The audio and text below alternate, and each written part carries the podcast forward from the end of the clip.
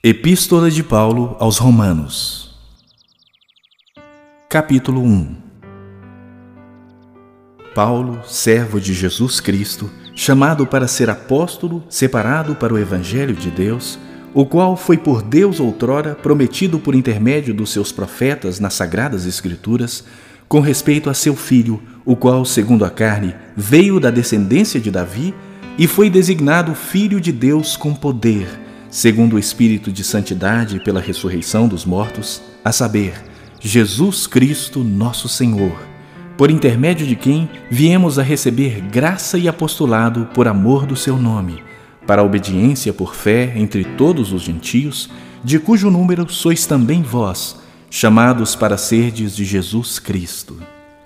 A todos os amados de Deus que estais em Roma, chamados para serdes santos, Graça a vós outros e paz da parte de Deus nosso Pai e do Senhor Jesus Cristo. Primeiramente, dou graças ao meu Deus mediante Jesus Cristo no tocante a todos vós, porque em todo o mundo é proclamada a vossa fé. Porque Deus, a quem sirvo em meu espírito no Evangelho de seu Filho, é minha testemunha de como incessantemente faço menção de vós em todas as minhas orações suplicando que, em algum tempo, pela vontade de Deus, se me ofereça boa ocasião de visitar-vos, porque muito desejo ver-vos, a fim de repartir convosco algum dom espiritual, para que sejais confirmados, isto é, para que em vossa companhia reciprocamente nos confortemos por intermédio da fé mútua, vossa e minha. Porque não quero, irmãos, que ignoreis que muitas vezes me propus ir ter convosco no que tenho sido até agora impedido, para conseguir igualmente entre vós algum fruto, como também entre os outros gentios. Pois sou devedor tanto a gregos como a bárbaros, tanto a sábios como a ignorantes. Por isso, quanto está em mim, estou pronto a anunciar o Evangelho também a vós outros em Roma.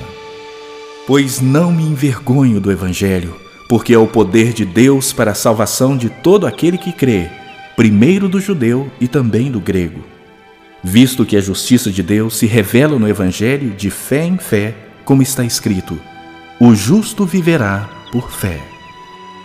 A ira de Deus se revela do céu contra toda impiedade e perversão dos homens que detêm a verdade pela injustiça, porquanto o que de Deus se pode conhecer é manifesto entre eles, porque Deus lhes manifestou. Porque os atributos invisíveis de Deus, assim o seu eterno poder, como também a sua própria divindade, claramente se reconhecem desde o princípio do mundo, sendo percebidos por meio das coisas que foram criadas. Tais homens são por isso indesculpáveis. Porquanto, tendo conhecimento de Deus, não o glorificaram como Deus, nem lhe deram graças. Antes se tornaram nulos em seus próprios raciocínios, obscurecendo-se-lhes o coração insensato. Inculcando-se por sábios, tornaram-se loucos e mudaram a glória do Deus incorruptível em semelhança da imagem de homem corruptível, bem como de aves, quadrúpedes e répteis. Por isso, Deus entregou tais homens à imundícia, pela concupiscência do seu próprio coração, para desonrarem o seu corpo entre si. Pois eles mudaram a verdade de Deus em mentira adorando e servindo a criatura em lugar do Criador, o qual é bendito eternamente. Amém. Por causa disso, os entregou Deus a paixões infames, porque até as mulheres mudaram o modo natural de suas relações íntimas por outro contrário à natureza. Semelhantemente, os homens também, deixando o contato natural da mulher, se inflamaram mutuamente em sua sensualidade cometendo torpeza, homens com homens, e recebendo em si mesmos a merecida punição do seu erro. E por haverem desprezado o conhecimento de Deus, o próprio Deus os entregou a uma disposição mental reprovável para praticarem coisas inconvenientes, cheios de toda injustiça, malícia, avareza e maldade, possuídos de inveja, homicídio, contenda, dolo e malignidade sendo difamadores, caluniadores, aborrecidos de Deus, insolentes, soberbos, presunçosos, inventores de males, desobedientes aos pais, insensatos, pérfidos, sem afeição natural e sem misericórdia. Ora, conhecendo eles a sentença de Deus, de que são passíveis de morte os que tais coisas praticam, não somente as fazem, mas também aprovam os que assim procedem.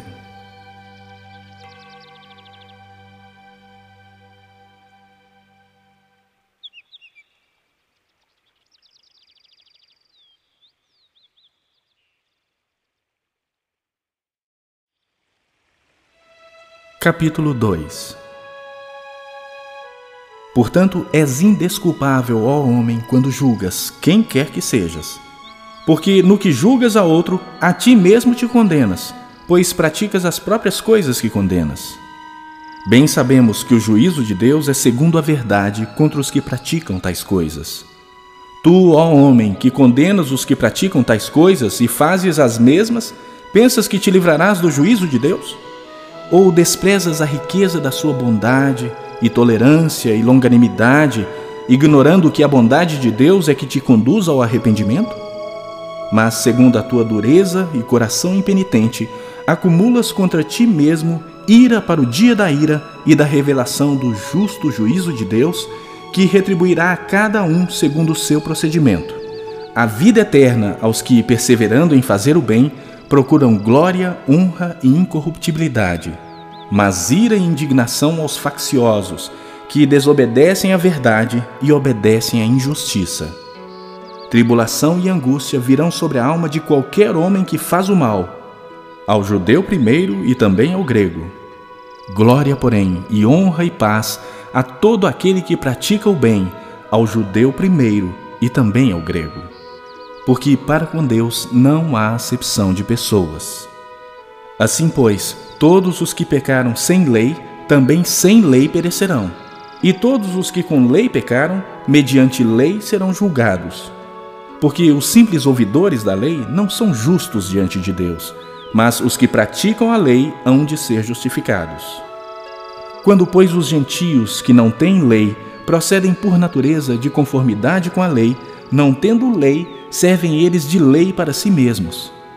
Estes mostram a norma da lei gravada no seu coração, testemunhando-lhes também a consciência e os seus pensamentos, mutuamente acusando-se ou defendendo-se, no dia em que Deus, por meio de Cristo Jesus, julgar os segredos dos homens de conformidade com o meu Evangelho.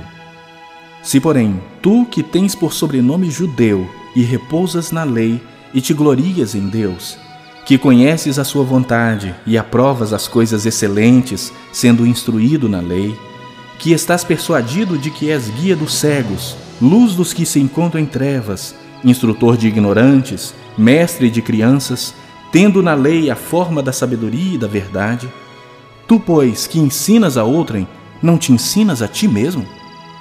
Tu que pregas que não se deve furtar, furtas? Dizes que não se deve cometer adultério e o cometes? Abominas os ídolos e lhes roubas os templos? Tu que te glorias na lei, desonras a Deus pela transgressão da lei? Pois, como está escrito, o nome de Deus é blasfemado entre os gentios por vossa causa.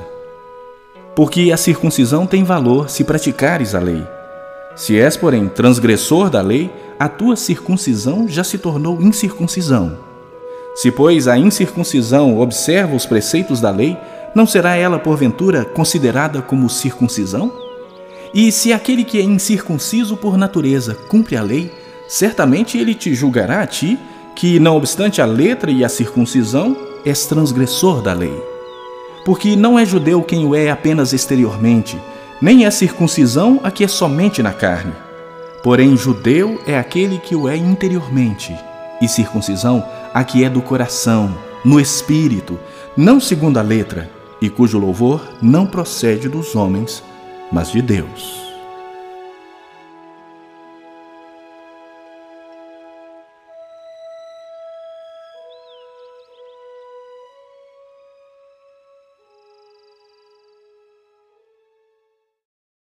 Capítulo 3 Qual é, pois, a vantagem do judeu? Ou qual a utilidade da circuncisão? Muita, sob todos os aspectos. Principalmente porque aos judeus foram confiados os oráculos de Deus. E daí? Se alguns não creram, a incredulidade deles virá desfazer a fidelidade de Deus? De maneira nenhuma. Seja Deus verdadeiro e mentiroso todo homem, segundo está escrito, para seres justificado nas tuas palavras e venhas a vencer quando fores julgado. Mas se a nossa injustiça traz a lume a justiça de Deus, que diremos? Porventura será Deus injusto para aplicar a sua ira? Falo como homem. Certo que não. Do contrário, como julgará Deus o mundo? E se por causa da minha mentira fica em relevo a verdade de Deus para a sua glória, por que sou eu ainda condenado como pecador? E por que não dizemos como alguns caluniosamente afirmam que o fazemos? Pratiquemos males para que venham bens? A condenação destes é justa. Que se conclui? Temos nós qualquer vantagem? Não, de forma nenhuma. Pois já temos demonstrado que todos, tanto judeus como gregos, estão debaixo do pecado. Como está escrito: Não há justo, nenhum sequer. Não há quem entenda, não há quem busque a Deus. Todos se extraviaram, a uma se fizeram inúteis. Não há quem faça o bem, não há nenhum sequer. A garganta deles é sepulcro aberto, com a língua urdem engano. Veneno de víbora está nos seus lábios. A boca eles a têm cheia de maldição e de amargura. São seus pés velozes para derramar sangue. Nos seus caminhos há destruição e miséria. Desconheceram o caminho da paz. Não há temor de Deus diante dos seus olhos. Ora, sabemos que tudo que a lei diz, aos que vivem na lei o diz, para que se cale toda boca e todo mundo seja culpável perante Deus, visto que ninguém será justificado diante dele por obras da lei, em razão de que pela lei vem o pleno conhecimento do pecado. Mas agora, sem lei, se manifestou a justiça de Deus testemunhada pela lei e pelos profetas. Justiça de Deus mediante a fé em Jesus Cristo, para todos e sobre todos os que creem. Porque não há distinção, pois todos pecaram e carecem da glória de Deus, sendo justificados gratuitamente por Sua graça mediante a redenção que há em Cristo Jesus, a quem Deus propôs no seu sangue como propiciação, mediante a fé, para manifestar a sua justiça, por ter Deus, na sua tolerância, deixado impunes os pecados anteriormente cometidos, tendo em vista a manifestação da sua justiça no tempo presente, para ele mesmo ser justo e o justificador daquele que tem fé em Jesus. Onde, pois, a jactância? foi de todo excluída. Por que lei? Das obras? Não, pelo contrário, pela lei da fé. Concluímos, pois, que o homem é justificado pela fé, independentemente das obras da lei. É porventura Deus somente dos judeus? Não é também dos gentios?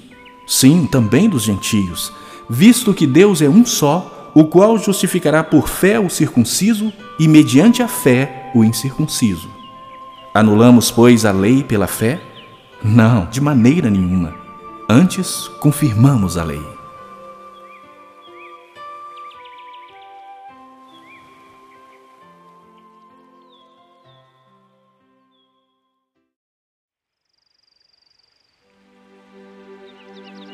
Capítulo 4 Que, pois, diremos ter alcançado Abraão, nosso pai segundo a carne? Porque se Abraão foi justificado por obras, tem de que se gloriar, porém não diante de Deus. Pois que diz a Escritura? Abraão creu em Deus e isso lhe foi imputado para justiça. Ora, ao que trabalha, o salário não é considerado como favor, e sim como dívida. Mas ao que não trabalha, porém crê naquele que justifica o ímpio, a sua fé lhe é atribuída como justiça. E é assim também que Davi declara ser bem-aventurado o homem a quem Deus atribui justiça, independentemente de obras. Bem-aventurados aqueles cujas iniquidades são perdoadas e cujos pecados são cobertos. Bem-aventurado o homem a quem o Senhor jamais imputará pecado. Vem, pois, esta bem-aventurança exclusivamente sobre os circuncisos ou também sobre os incircuncisos? visto que dizemos: a fé foi imputada a Abraão para a justiça. Como, pois, lhe foi atribuída, estando ele já circuncidado ou ainda incircunciso? Não no regime da circuncisão, e sim quando incircunciso. e recebeu o sinal da circuncisão como selo da justiça da fé que teve quando ainda incircunciso, para vir a ser o pai de todos os que creem, embora não circuncidados, a fim de que lhes fosse imputada a justiça, e pai da circuncisão, isto é, daqueles que não são apenas circuncisos, mas também andam nas pisadas da fé que teve Abraão, nosso pai, antes de ser circuncidado. Não foi por intermédio da lei que a Abraão ou a sua descendência coube a promessa de ser herdeiro do mundo, e sim mediante a justiça da fé. Pois se os da lei é que são os herdeiros, anula-se a fé e cancela-se a promessa, porque a lei suscita a ira. Mas onde não há lei, também não há transgressão. Essa é a razão por que provém da fé, para que seja segundo a graça, a fim de que seja firme a promessa para toda a descendência, não somente ao que está no regime da lei, mas também ao que é da fé que teve Abraão, porque Abraão é pai de todos nós, como está escrito: Por pai de muitas nações te constituí. Perante aquele no qual creu, o Deus que vivifica os mortos e chama à existência as coisas que não existem. Abraão, esperando contra a esperança, creu, para vir a ser pai de muitas nações, segundo lhe fora dito: Assim será a tua descendência. E, sem enfraquecer na fé, embora levasse em conta o seu próprio corpo amortecido, sendo já de cem anos, e a idade avançada de Sara, não duvidou por incredulidade da promessa de Deus mas pela fé se fortaleceu, dando glória a Deus, estando plenamente convicto de que ele era poderoso para cumprir o que prometera. Pelo que isso lhe foi também imputado para a justiça. E não somente por causa dele está escrito que lhe foi levado em conta, mas também por nossa causa, posto que a nós igualmente nos será imputado, a saber, a nós que cremos naquele que ressuscitou dentre os mortos, a Jesus, nosso Senhor, o qual foi entregue por causa das nossas transgressões e ressuscitou por causa da nossa justificação.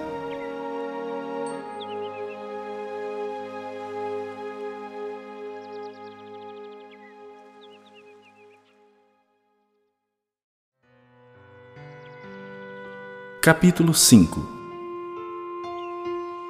Justificados, pois, mediante a fé, temos paz com Deus por meio de nosso Senhor Jesus Cristo, por intermédio de quem obtivemos igualmente acesso, pela fé, a esta graça na qual estamos firmes. E gloriamo-nos na esperança da glória de Deus. E não somente isto, mas também nos gloriamos nas nossas próprias tribulações, sabendo que a tribulação produz perseverança, e a perseverança, experiência, e a experiência, esperança. Ora, a esperança não confunde, porque o amor de Deus é derramado em nosso coração pelo Espírito Santo que nos foi outorgado. Porque Cristo, quando nós ainda éramos fracos, morreu a seu tempo pelos ímpios. Dificilmente alguém morreria por um justo, pois poderá ser que pelo bom alguém se anime a morrer. Mas Deus prova o seu próprio amor para conosco, pelo fato de ter Cristo morrido por nós, sendo nós ainda pecadores. Logo, muito mais agora, sendo justificados pelo seu sangue, seremos por ele salvos da ira. Porque se nós, quando inimigos, fomos reconciliados com Deus mediante a morte do seu filho, muito mais, estando já reconciliados, seremos salvos pela sua vida. E não apenas isto, mas também nos gloriamos em Deus por nosso Senhor Jesus Cristo, por intermédio de quem recebemos agora a reconciliação. Portanto, assim como por um só homem entrou o pecado no mundo, e pelo pecado a morte, assim também a morte passou a todos os homens, porque todos pecaram. Porque até o regime da lei havia pecado no mundo, mas o pecado não é levado em conta quando não há lei. Entretanto, reinou a morte desde Adão até Moisés, mesmo sobre aqueles que não pecaram à semelhança da transgressão de Adão, o qual prefigurava aquele que havia de vir. Todavia, não é assim o dom gratuito como a ofensa. Porque se pela ofensa de um só morreram muitos, muito mais a graça de Deus e o dom pela graça de um só homem, Jesus Cristo, foram abundantes sobre muitos. O dom, entretanto, não é como no caso em que somente um pecou.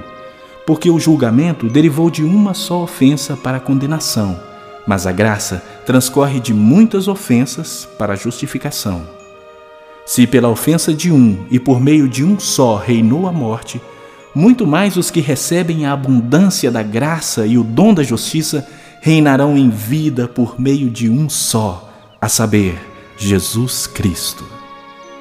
Pois, assim como por uma só ofensa veio o juízo sobre todos os homens para condenação, assim também, por um só ato de justiça, veio a graça sobre todos os homens para a justificação que dá vida. Porque, como pela desobediência de um só homem muitos se tornaram pecadores, assim também, por meio da obediência de um só, muitos se tornarão justos. Sobreveio a lei para que avultasse a ofensa, mas onde abundou o pecado, superabundou a graça, a fim de que, como o pecado reinou pela morte, assim também reinasse a graça pela justiça para a vida eterna, mediante Jesus Cristo, nosso Senhor.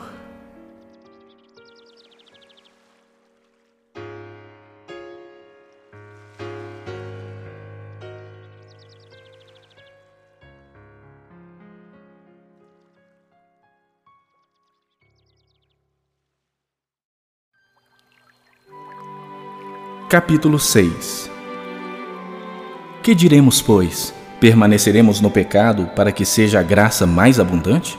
De modo nenhum. Como viveremos ainda no pecado, nós os que para ele morremos? Ou porventura ignorais que todos nós que fomos batizados em Cristo Jesus fomos batizados na sua morte? Fomos, pois, sepultados com ele na morte pelo batismo para que, como Cristo foi ressuscitado dentre os mortos pela glória do Pai, assim também andemos nós em novidade de vida. Porque se fomos unidos com Ele na semelhança da Sua morte, certamente o seremos também na semelhança da Sua ressurreição, sabendo isto, que foi crucificado com Ele o nosso velho homem, para que o corpo do pecado seja destruído e não sirvamos o pecado como escravos porquanto quem morreu já está justificado do pecado. Ora, se já morremos com Cristo, cremos que também com Ele viveremos, sabedores de que, havendo Cristo ressuscitado dentre os mortos, já não morre. A morte já não tem domínio sobre ele. Pois, quanto a ter morrido, de uma vez para sempre morreu para o pecado, mas quanto a viver, vive para Deus. Assim também vós considerai-vos mortos para o pecado, mas vivos para Deus em Cristo Jesus. Não reine, portanto, o pecado em vosso corpo mortal, de maneira que obedeçais às suas paixões. Nem ofereçais cada um os membros do seu corpo ao pecado como instrumentos de iniquidade, mas oferecei-vos a Deus como ressurretos dentre os mortos, e os vossos membros a Deus como instrumentos de justiça porque o pecado não terá domínio sobre vós, pois não estáis debaixo da lei, e sim da graça. E daí?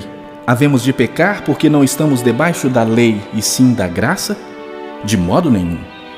Não sabeis que daquele a quem vos ofereceis como servos para a obediência, desse mesmo a quem obedeceis sois servos, seja do pecado para a morte ou da obediência para a justiça? Mas graças a Deus, porque outrora escravos do pecado, contudo, viestes a obedecer de coração à forma de doutrina que fostes entregues. E, uma vez libertados do pecado, fostes feitos servos da justiça. Falo como homem por causa da fraqueza da vossa carne. Assim como oferecestes os vossos membros para a escravidão da impureza e da maldade para a maldade, Assim oferecei agora os vossos membros para servirem à justiça para a santificação. Porque quando erais escravos do pecado, estáveis isentos em relação à justiça. Naquele tempo, que resultados colhestes?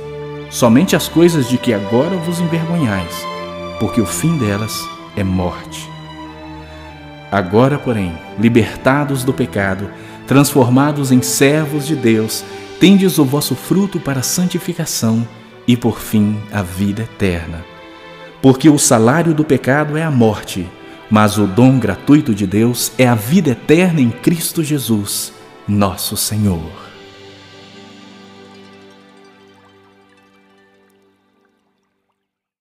Capítulo 7 Porventura ignorais, irmãos, pois falo aos que conhecem a lei, que a lei tem domínio sobre o homem toda a sua vida?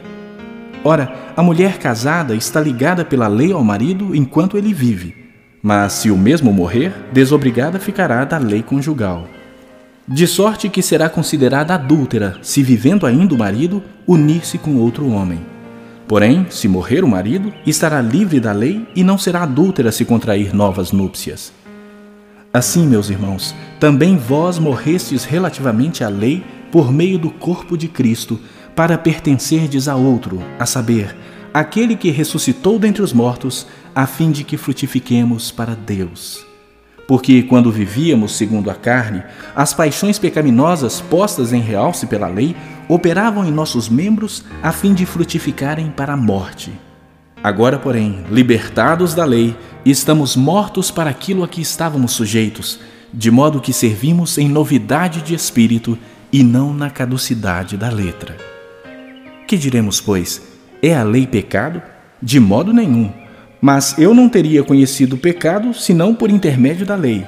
Pois não teria eu conhecido a cobiça se a lei não dissera: Não cobiçarás. Mas o pecado, tomando ocasião pelo mandamento, despertou em mim toda sorte de concupiscência. Porque sem lei está morto o pecado.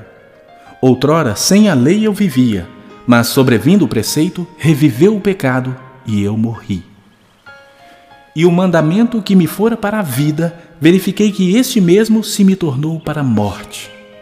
Porque o pecado, prevalecendo-se do mandamento, pelo mesmo mandamento me enganou e me matou. Por conseguinte, a lei é santa, e o mandamento santo e justo e bom. Acaso o bom se me tornou em morte? De modo nenhum. Pelo contrário, o pecado, para revelar-se como pecado, por meio de uma coisa boa, causou-me a morte, a fim de que, pelo mandamento, se mostrasse sobremaneira maligno. Porque bem sabemos que a lei é espiritual. Eu, todavia, sou carnal, vendido à escravidão do pecado.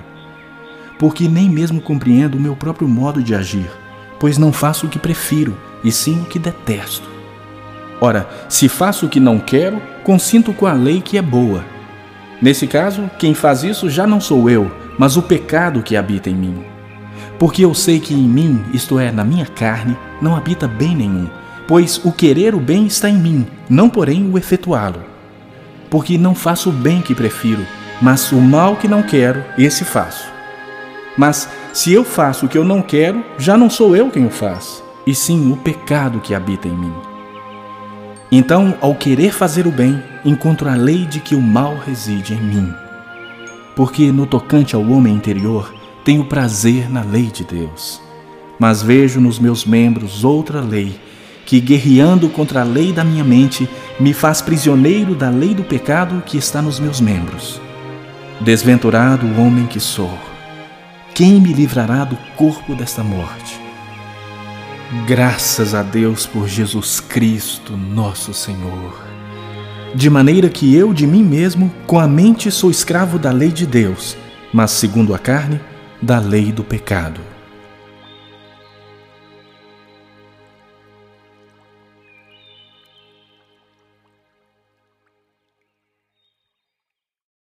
Capítulo 8 Agora, pois, já nenhuma condenação há para os que estão em Cristo Jesus porque a lei do Espírito da vida em Cristo Jesus te livrou da lei do pecado e da morte.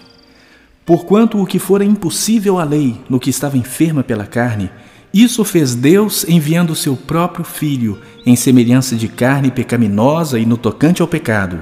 E com efeito condenou Deus na carne o pecado, a fim de que o preceito da lei se cumprisse em nós, que não andamos segundo a carne, mas segundo o Espírito.